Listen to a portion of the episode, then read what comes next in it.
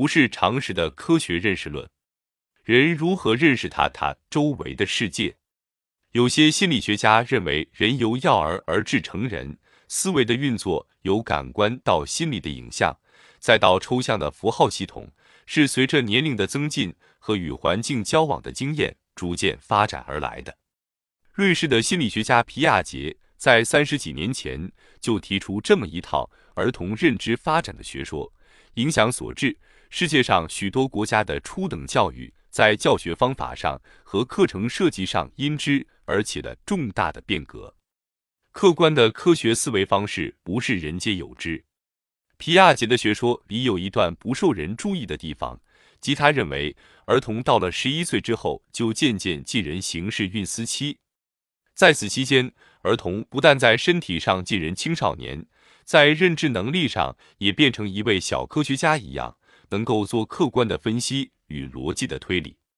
前者是事实。后者却实在很有问题，但几十年来，研究者大都把重点放在幼儿的认知发展，对于是不是所有的儿童都有可能发展到形式运思这么一个高层次的思维模式的问题，就略而不谈了。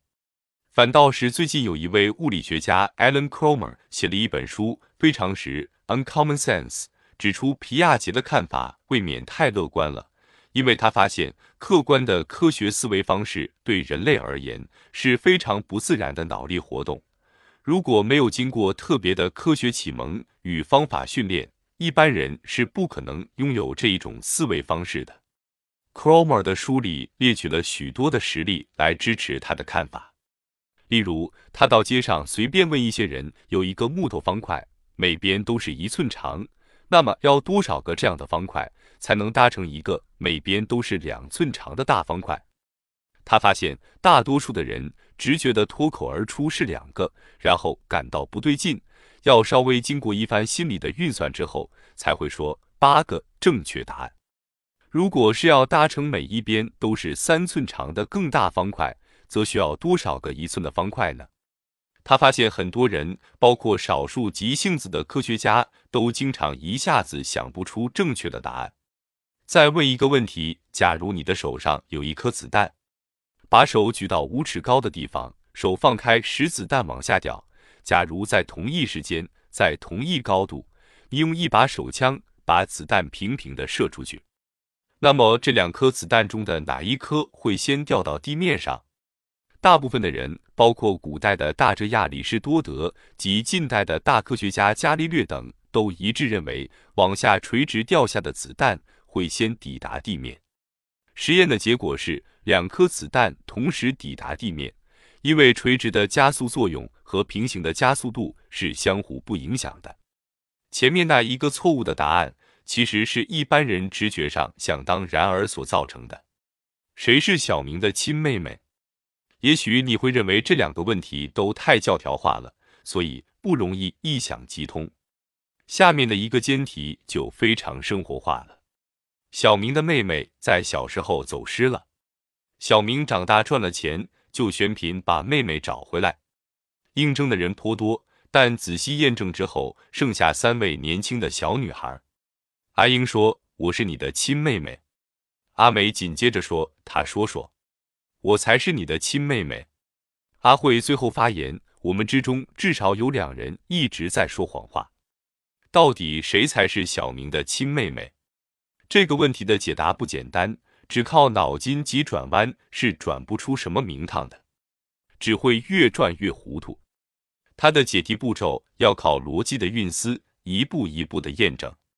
首先，假设阿慧在说谎，则他说至少两人在说谎，就变成没有人说谎，或只有一个人在说谎。前者是不可能的，所以只有一个人在说谎，而这一个人是阿慧。因为这是我们一开始的假设，但如果只有阿慧一人在说谎，则阿美、阿英都说实话，那就变成两个人都是小明的妹妹。但小明只走失一个妹妹啊，所以结论就与事实相矛盾。也就是说，由阿慧是个说谎者这个假设开始做推论，过程虽然平稳而顺利，却导出与事实不符合的结论。所以阿慧不可能说谎，那她一定是小明的亲妹妹了。这种推理的方式，对所有没受过逻辑训练的人来说，实在很别扭。但它却是科学论证的唯一方式。Cromer 认为，西方文明之所以走进科学的分析方法，就是因为希腊的骨折发现了这种形式运思的推理方法。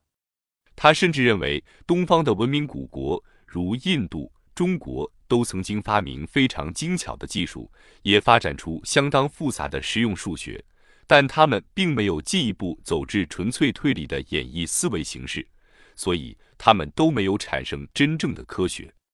对 Cromer 的这一番话初读一遍时，我直觉地感到有些道理，但对他的东西文明论又直觉地感到不服气。